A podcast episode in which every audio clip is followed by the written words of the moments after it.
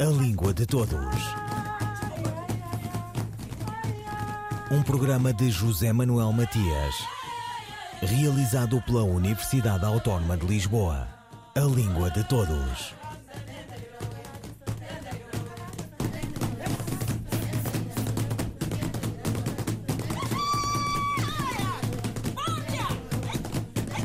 Estamos sempre com a língua na boca, tanto que por vezes a mordemos. Isso pode doer.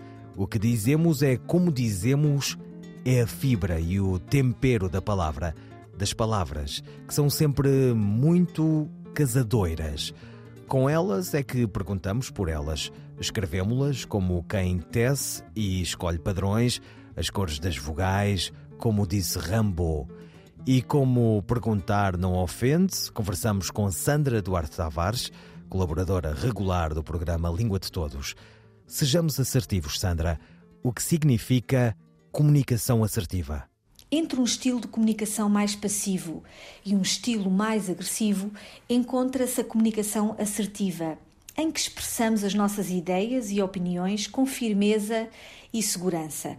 A palavra assertividade está intimamente relacionada com asserção, que significa afirmação. Assim, comunicar de forma assertiva é mostrarmos a nossa posição com objetividade, convicção e sem rodeios. O comunicador que usa este estilo de comunicação fala normalmente com clareza, segurança, confiança e serenidade. Fala pausadamente, não eleva o tom de voz e, em situação de conflito, nunca permite que a ira o domine, mesmo que o clima comece a aquecer tem uma enorme sensibilidade e inteligência emocional, porque se coloca sempre no lugar do outro, respeitando os seus argumentos e posição. Quais são então as características verbais e não verbais da comunicação assertiva? Em relação à linguagem verbal, a clareza e precisão da mensagem são, sem dúvida, os seus sinais distintivos. A sua mensagem é direta e objetiva, usa palavras positivas ou neutras, raramente usa palavras de carga afetiva negativa e também usa uma argumentação muito bem fundamentada. Usa a primeira pessoa do singular a fim de evitar o confronto, por exemplo, provavelmente não me fiz entender. Provavelmente eu não fui claro. Coloca a tónica em si. Articula corretamente as palavras e o seu discurso é pausado, a sua voz é firme e segura, transmitindo credibilidade e confiança. No que respeita à linguagem não verbal, o comunicador assertivo controla bem as suas emoções, apresentando uma atitude empática, uma postura correta e gestos moderados. Mantém o contacto visual com o interlocutor e uma boa expressividade facial. Como sabemos, os problemas de comunicação estão muitas vezes na origem dos nossos conflitos pessoais e profissionais. Quando a comunicação não é clara, quando julgamos o outro sem o ouvirmos, quando se impõem as nossas ideias e opiniões, quando se fazem juízos de valor precipitados, nestes casos a comunicação assertiva poderá ser a solução. Tenha plena convicção de que sim. E qual a diferença de significado, Sandra, entre as palavras positividade e positivismo. A palavra positividade é sinónima de otimismo. Designa a qualidade ou o estado do que é positivo. Por exemplo, aprecio a sua positividade em tudo o que faz, ou seja, aprecio o seu otimismo.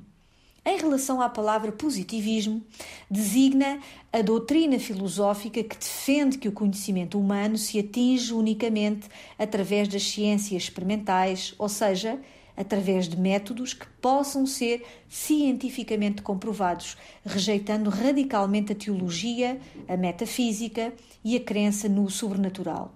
Por exemplo, o positivismo surgiu no final da Idade Média associado ao iluminismo. Ou a doutrina filosófica que defende que o conhecimento humano se atinge apenas através das ciências experimentais surgiu no final da Idade Média pode também ser sinónimo de otimismo. Por exemplo, elencar a vida sempre com positivismo, ou seja, elencar a vida sempre com otimismo. Portanto, nesta acessão é sinónima de positividade. Agora chegamos, Sandra, a um berbicacho, um mambo. Diz-se que a gnotologia é o estudo das políticas de produção da ignorância. O neologismo foi criado pelo historiador americano Robert N. Proctor, da Universidade de Stanford. Em diversas palestras que ministrou em 2005, a partir das quais escreveu o livro A Gnotologia, a Construção e a Desconstrução da Ignorância. Esta palavra está já dicionarizada em português? Como foi formada e o que significa? A palavra agnotologia provém do grego clássico agnosis, que significa não conhecimento, ignorância. O termo é da autoria do historiador americano Robert Proctor, que, em 1992, o criou para promover o estudo da ignorância, desenvolvendo ferramentas para compreender o motivo pelo qual várias formas de conhecimento desapareceram ou foram negligenciadas. A agnatologia designa assim a utilização estratégica da ignorância ou dúvida induzida pela manipulação de dados e informações científicas para instaurar a desconfiança na população. Por outras palavras, refere-se à análise de fenómenos de desinformação cultural e social com vista à promoção da ignorância ou da incerteza na opinião pública sobre um determinado assunto, nomeadamente através da divulgação de informação errónea, não verificada. O termo agnotologia é generalizado pela expressão pós-verdade. Digestão feita, Sandra. O que dá para perguntar qual a diferença entre as palavras afónico e eufónico. A palavra afónico significa sem voz ou com falta de voz. Por exemplo, o professor estava afónico. Por isso, resolvemos um exercício escrito, ou seja, o professor estava sem voz. A palavra eufónico significa que tem uma sonoridade harmoniosa, podendo ser sinónimo de melodioso ou melódico. Por exemplo, adormeceu embalada pelo tilintar eufónico dos espanta-espíritos ou seja, adormeceu embalada pelo tilintar melódico do espanta-espíritos. Assim, estes adjetivos são muito semelhantes na sua fonia e grafia, mas têm significados distintos.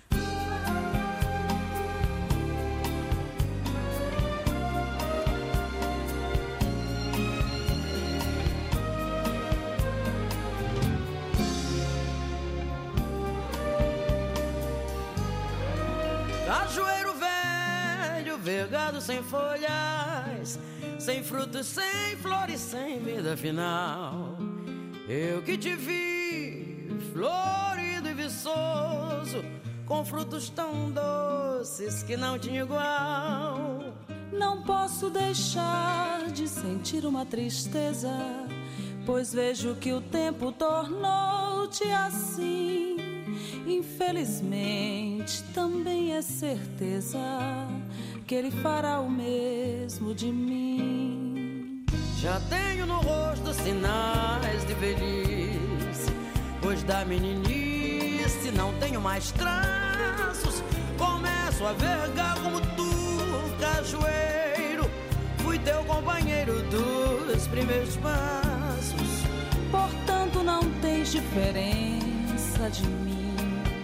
Seguimos marchando em uma só direção apenas me resta da vida o fim e da mocidade a recordação.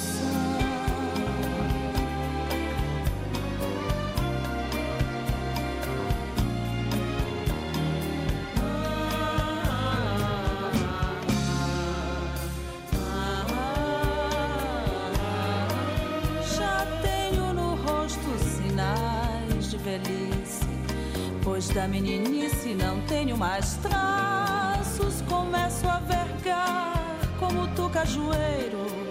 Fui teu companheiro dos primeiros passos. Portanto, não tens diferença de mim. Seguimos marchando em uma só direção. Apenas me resta da vida o fim e da mocidade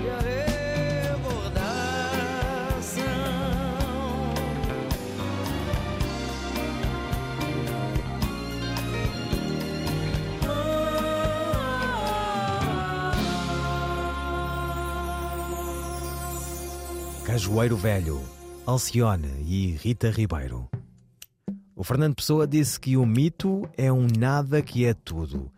Sandra, será que existem alguns mitos da língua portuguesa? Se sim, pode dar-nos alguns exemplos? Existem efetivamente alguns mitos da língua portuguesa e vou partilhar hoje com os nossos estimados ouvintes alguns dos mais comuns.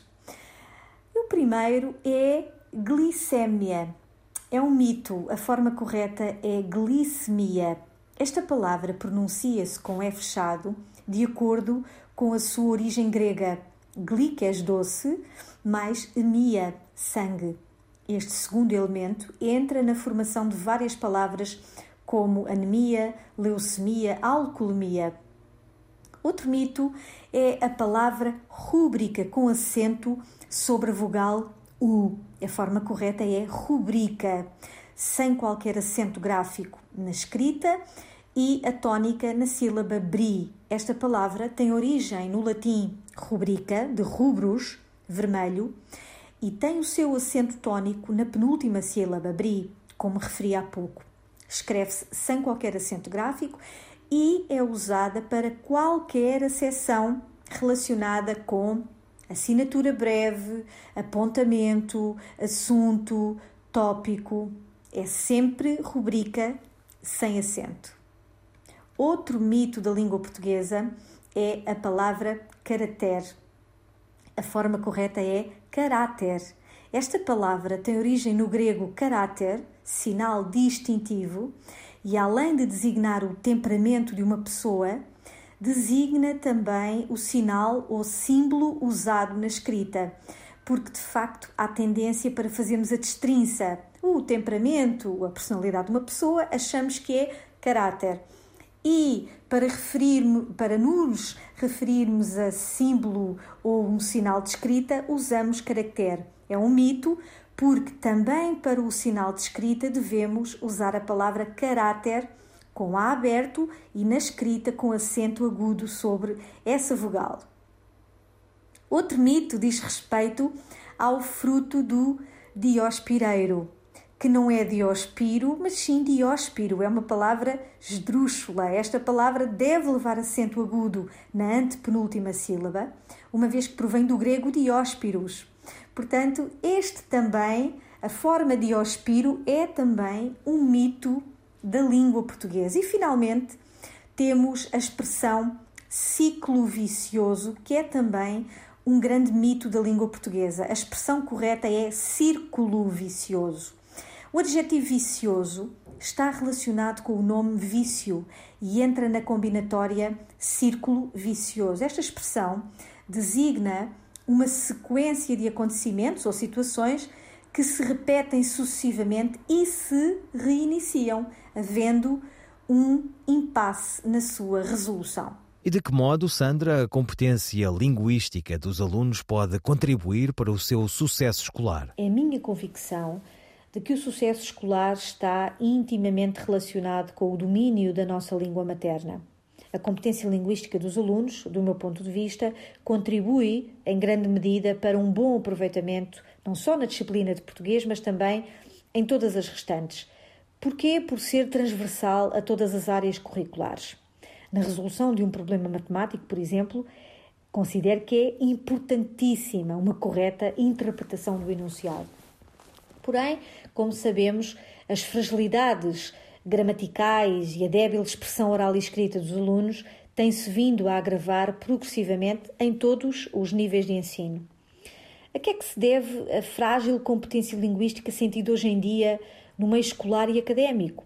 O tempo dedicado ao estudo da gramática e à prática de redação em contexto de sala de aula é cada vez mais reduzido, o que tem originado um deficiente domínio da língua falada e escrita. A falta de leitura de qualidade é também um dos fatores que poderão estar na origem de um mau desempenho linguístico. Cada vez se lê menos, por falta de tempo ou devido ao uso excessivo das tecnologias, e o pouco que se lê é muitas vezes descartável e de má qualidade. Por estas e tantas outras razões, é imperativo que os alunos desenvolvam um trabalho complementar em casa, preferencialmente com a orientação dos pais. De que modo então poderão os nossos alunos do ensino básico, do ensino secundário, aperfeiçoar a sua competência linguística? Os alunos só conseguirão alcançar uma sólida competência linguística se tiverem, do meu ponto de vista, bons hábitos e rotinas de trabalho dentro e fora da escola. Vejamos algumas boas práticas para alcançar tal objetivo. Contacto regular com a leitura de qualidade. É muito importante que os alunos sejam frequentemente expostos à forma de registro cuidado das palavras e tenham contacto regular com a leitura literária e não literária a leitura possibilita não só o enriquecimento do vocabulário e o aperfeiçoamento da sintaxe, como também a criatividade, abrindo novos horizontes sociais e culturais. E os pais, naturalmente, desempenham um papel fundamental no estímulo à leitura, devendo aconselhar os seus filhos a lerem bons livros adequados à sua faixa etária. Será também importante consultar bons dicionários, bons prontuários, boas gramáticas. A consulta de dicionários é uma prática que deve ser constante e sistemática. Se o aluno tem uma dúvida na grafia ou no significado de uma palavra, deve esclarecê-la, consultando um recurso eh, lexicográfico. Não deve nunca ficar com a dúvida nem confiar em fontes não fidedignas. Finalmente, é muito importante que os pais estimulem os filhos a escreverem diferentes tipos e géneros textuais, nomeadamente histórias e contos, que desenvolvem a criatividade e também textos de opinião, textos argumentativos que promovem a capacidade de argumentação. Mais tarde, em todo o seu percurso académico e profissional, falar e escrever com rigor e correção será, para qualquer aluno, de qualquer área científica, um fator decisivo para a candidatura a um emprego. A competência linguística, associada ao domínio da língua materna em todas as suas vertentes, adquire cada vez mais um valor sociocultural importantíssimo, promovendo aceitação e credibilidade social e abrindo seguramente muitas portas para o sucesso. Sandra Duarte Tavares, linguista. Um, dois, três, e... A palavra não responde nem pergunta. A massa a palavra é uma erva fresca e verde que cobre os dentes do pântano. A palavra é poeira nos olhos e olhos furados. A palavra não mostra, a palavra disfarça. José Saramago publicou esta crónica dos seus tempos de jornalista no vespertino A Capital, em livro lançado em 1971 sob a chancela da editorial Arcádia. Um excerto aqui pela voz da atriz Maria Henrique. As palavras são boas as palavras são más, as palavras ofendem, as palavras pedem desculpa, as palavras queimam, as palavras acariciam. As palavras são dadas, trocadas, oferecidas, vendidas e inventadas. As palavras estão ausentes. Algumas palavras sugam-nos, não nos largam, são como carraças que vêm nos livros, nos jornais, nos slogans publicitários, nas legendas dos filmes, nas cartas e nos cartazes. As palavras aconselham, sugerem, insinuam, ordenam, impõem, segredam, eliminam. São melífluas ou azedas o mundo gira sobre palavras lubrificadas com óleo de paciência. Os cérebros estão cheios de palavras que vivem em boa paz com as suas contrárias e inimigas. Por isso, as pessoas fazem o contrário do que pensam, julgando pensar o que fazem. Há muitas palavras. Há também o silêncio. O silêncio, por definição, é o que não se ouve. O silêncio escuta, examina, observa, pesa e analisa. O silêncio é fecundo. O silêncio é a terra negra e fértil, o humus do ser, a melodia cantada sob a luz solar. Caem sobre ele as palavras, todas as palavras, as palavras boas e as más o trigo e o joio. Mas só o trigo dá pão. Uma crónica de José Saramago, lida pela atriz Maria Henrique. Ouviram Língua de Todos, as despedidas de José Manuel Matias, Miguel Roque Dias e Miguel Vanderkellen. A Língua de Todos. Um programa de José Manuel Matias, realizado pela Universidade Autónoma de Lisboa. A língua de todos.